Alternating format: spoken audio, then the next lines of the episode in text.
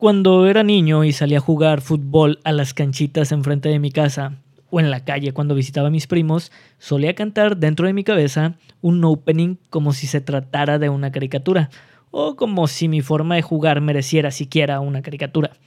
Tenía como 5 años, así que la canción podría haber sido muy básica y muy poco coherente. De hecho, había dos. Una que decía penalti durante todo el coro y versos en los que yo juraba que era inglés lo que estaba cantando, y otra que decía fútbol americano robot. Cabe aquí la nota aclaratoria de que ni jugábamos fútbol americano, ni nadie de los que jugábamos era un robot. Así que, bienvenidos a este episodio de Quiero ser un robot, subamos ese switch y comencemos.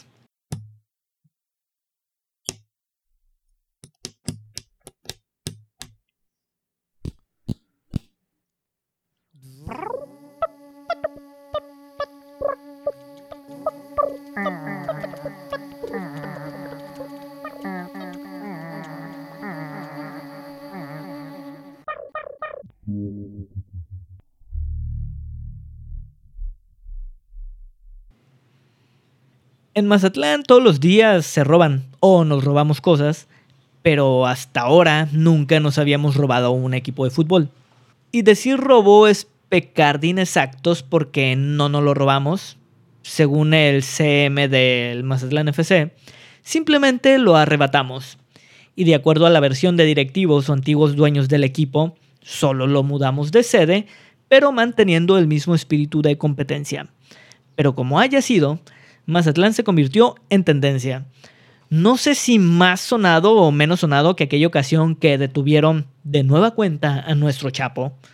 Como tampoco sé si las pulmonías, que son el transporte típico representativo o de tradición en el puerto, también vayan a proponer a los turistas un recorrido para mostrar el, para mostrar el estadio donde se aloja el equipo de la discordia.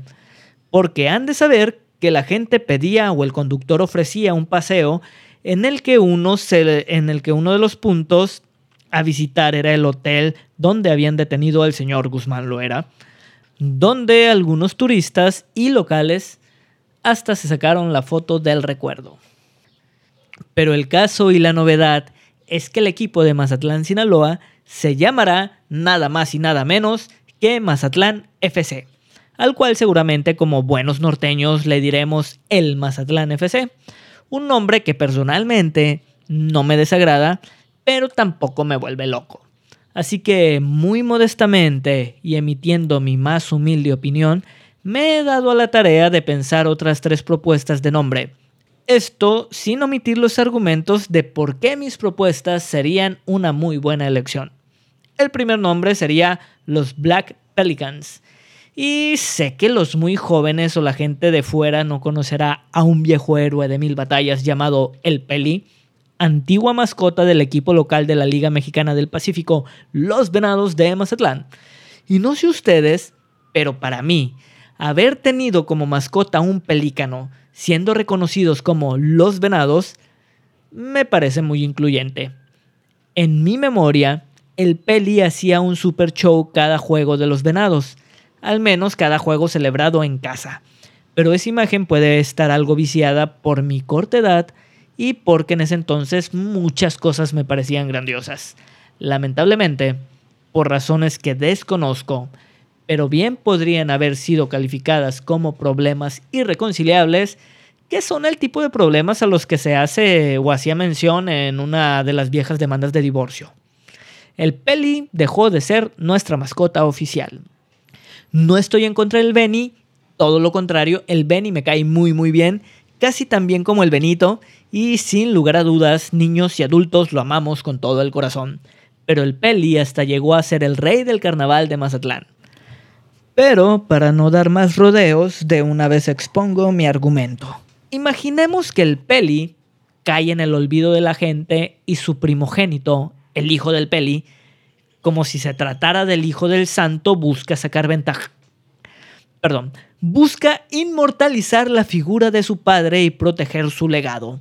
Entonces planea su venganza, trayendo hasta el puerto un equipo que practique el deporte rival al equipo que traicionó a su padre. Entonces le pone Black por el duelo eterno que guarda en su corazón y Pelicans porque pues Mazatlán es un puerto turístico y busca desesperadamente llenar las butacas de gringos o de canadienses y si se puede hasta colar alguno que otro inglés, pues sería mucho mejor. Cabe señalar que esta historia es mera ficción, o cuando menos mi argumento es mera ficción, pero no por eso deja de ser un gran nombre con una muy buena historia detrás. El segundo nombre propuesto es el de Miramar FC porque pocos nombres han bañado cada una de sus letras en oro, o pocas construcciones han inmortalizado sus paredes y cimientos como este edificio de condominios. Además, sería una manera de llevar el nombre a magnitudes más nacionales y menos locales como Mazatlán FC. O bueno, para mí sería una posibilidad de sumar afición de otras partes de la República, o cuando menos de todo Sinaloa, o de Culiacán, o de Badiraguato. Y la tercera y última sugerencia de nombre es el Neumonía FC. Esto para evitar problemas con la cooperativa de pulmonías y porque una neumonía, además de contemporánea y atípica, puede llegar a ser muy fuerte, como nuestra defensa, y también puede ser muy letal, como nuestra delantera. Yo sé que no soy nadie para ir en contra de una decisión tomada por estudiosos del marketing, pero, como toda persona en la actualidad y con acceso a Internet, me tomé la libertad de emitir una opinión irresponsable, desinformada y con argumentos que apenas caben en mi cabeza. Habiendo dicho eso, gracias por escuchar esto que no debe ser ni siquiera considerado un episodio más de Quiero ser un robot, pero bajemos ese switch y nos vemos en la próxima.